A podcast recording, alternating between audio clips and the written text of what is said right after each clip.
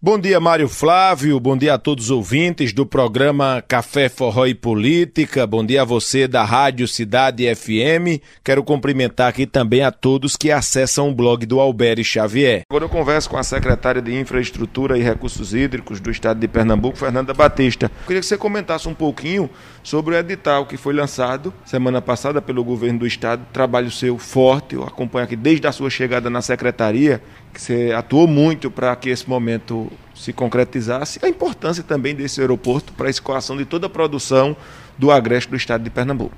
É, de fato, esse aeroporto de Caruaru ele vem sendo é, um dos focos do governo, né? não só Caruaru, mas também o aeroporto de Serra Talhada e mais recentemente né, o de Garanhuns e Araripina, onde a gente também está é, com um planejamento muito intenso em relação à aviação regional no estado. Então, o edital de sábado ele representa a, a contratação de uma empresa que vai detalhar tudo o que foi planejado para Caruaru. Né? Caruaru é, tem um potencial enorme, como a gente sabe? Já cresceu muito, mas ainda tem muito mais a crescer. E ter um aeroporto com dimensões maiores, com a infraestrutura mais segura, vai fazer com que a gente tenha a possibilidade de aumentar as conexões né, diretas, mais ainda. Ou seja, Caruaru-São Paulo, Caruaru-Brasília, né, uma série de outros destinos que também estão sendo estudados. Então, é um milhão de reais que vão é, dar toda a orientação e o detalhamento para os 20 milhões de reais que o governador Paulo Câmara vem é, é, também já colocou né, para Caruaru para a gente garantir justamente é, esse aumento de porte de aeronave, aumento de frequência dos voos e, claro, contribuir para o crescimento de todo o Agreste. Você falou aí de Araripina, eu conversei com a deputada Roberta Reis, ela tem uma parceria muito sólida aqui com você, sempre tem vindo aqui, tem atuado muito é, fortemente ali no sertão do Araripe. Inclusive, ela é uma das grandes entusiastas para que o aeroporto lá de Araripina volte a funcionar.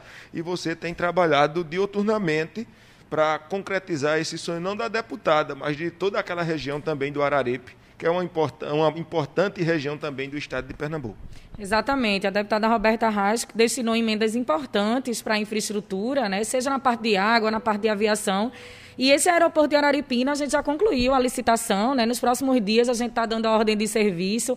A gente vai fazer investimentos em Araripina que há 24 anos não eram feitos. Ele foi inaugurado 20 anos atrás e não recebeu nenhum tipo de implementação, de reforma, né, de melhoria para a expansão. Então, a reconstrução da pista e a implantação de um novo terminal é o que vai permitir que a gente dê andamento a toda a negociação que a gente já vem fazendo com as companhias aéreas para também colocar o Paulo Gesseiro aí na rota aérea do Estado. E várias vias estão sendo recuperadas. Eu tenho conversado com muitos deputados estaduais e federais e eles estão muito satisfeitos com a dinâmica aqui da sua secretaria. Várias ordens de serviço estão sendo dadas, outras obras já estão sendo executadas, concluídas. Você teve, inclusive, recentemente, lá em João Alfredo, com o prefeito Zé Martins. Eu passei ali, a gente vê que dá um, uma nova paisagem à entrada da cidade, porque aquilo ali estava totalmente acabado, que a PE 888. E você pegou aquilo ali com muita determinação e já está ali concluindo também aquela obra e trazendo uma nova dinâmica para aquela região também do Estado. Exatamente. A gente teve a oportunidade de acompanhar o andamento da PE 88, já está com 75% é, executada e um, uma animação muito grande né, na região, porque, claro, também as obras nesse momento são indutoras né, do desenvolvimento, gerando emprego e renda. Então, é, toda essa lógica de reconstruir a malha, que é um, um, programa que foi necessário, né? O governador Paulo Câmara inicialmente teve a intenção de colocar 505 milhões de reais, isso foi lançado. A gente já está trabalhando com um valor muito superior a isso, é, é dentro dessa necessidade de reconstrução da malha e também da implantação de trechos que vão reduzir o percurso dos usuários. Esse caso da PE 88 é um exemplo, o da PE 166, que também está bem avançada já, a gente vai até antecipar a conclusão da, dessa construção da 166 ali, chegando em Barra de Farias, em Brejo da Madre de Deus. Está muito avançada, a gente já está na etapa final da obra, já passou de 90%. É, é isso tudo traz um dinamismo e, e, a geração de emprego que, que de fato anima né, toda a região. Outras obras estão em fases avançadas de licitação. E, e a gente está conseguindo criar, né, nessa linha de produção, um processo de você realmente, né, diante de, de um planejamento aprofundado e de um projeto bem elaborado, ter uma obra que tenha começo, meio e fim. Você pretende dar ordem de serviço a quantas obras agora nesse segundo semestre de 2021? A gente tem a expectativa de, de entrar em pelo menos 45 obras novas, né? aí juntando aeroporto, recursos hídricos, água, esgotamento sanitário e também é, estradas. São pelo menos 45 novas obras que vão ser iniciadas agora no mês de julho. Eu conversava com o deputado Fernando Monteiro, ele está muito animado. Aquelas barragens que ficam ali entre o Agreste e a Mata Sul, inclusive a dos Gatos, que tem uma importância muito grande, um recurso muito, muito grande, aproximadamente 100, 100 milhões de reais será investidos. Nos próximos dias vai começar a fazer essas obras que traem um impacto diretamente na Mata Sul, quando vem período muito chuvoso houve ali grandes transtornos e você vem trabalhando também para que esse recurso ele seja garantido e a obra ela seja executada. E a obra sendo executada é geração de emprego, é geração de renda, é a roda girando nesse momento de cobertor curto. Exatamente. Eu tive a oportunidade de, na semana passada, visitar a Mata Sul. Fui na área das duas barragens, tanto de Gatos, em Lagoa dos Gatos, quanto no município de Cupira, onde fica a barragem de Panelas.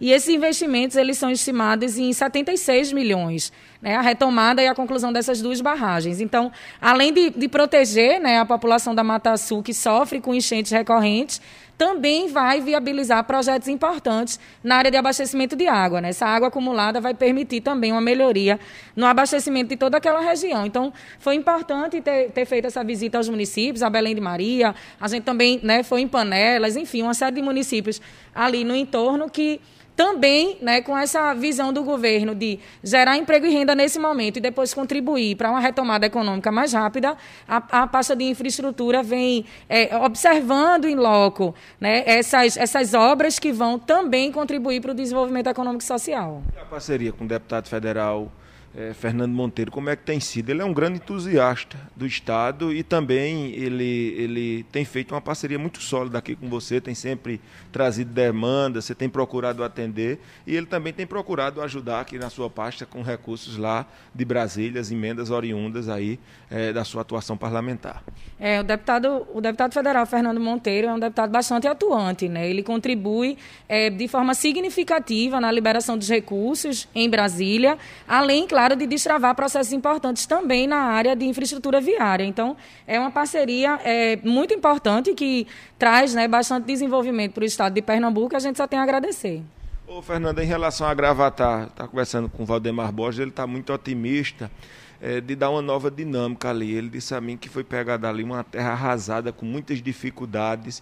É, de que forma você tem procurado ajudar a cidade de Gravatar, que muitos dizem que é um bairro aqui do Recife, né? Nós conhecemos muitas pessoas que trabalham, que moram aqui, mas final de semana pega a sua família, vai para Gravatar e tem crescido muito, né? Daqui a pouco tempo, eu acredito que vai colar ali com Bezerros e, consequentemente, também com Caruaru né, a duplicação. Inclusive, eu vejo que está sendo feita uma manutenção na BR-232, naquele trecho ali de Gravatar, entre Gravatar e Bezerros.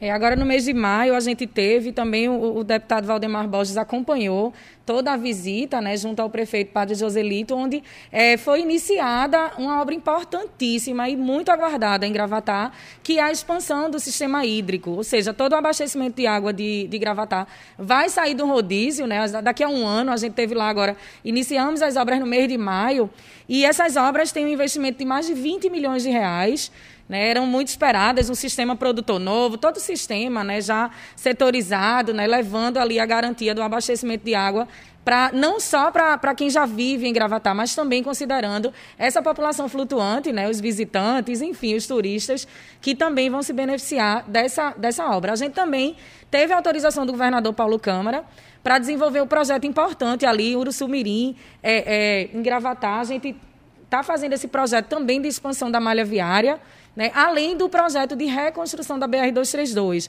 Hoje a gente tem serviços de manutenção entre Recife e Caruaru, que são importantes, mas também tem uma equipe à parte trabalhando no projeto de restauração completa da BR.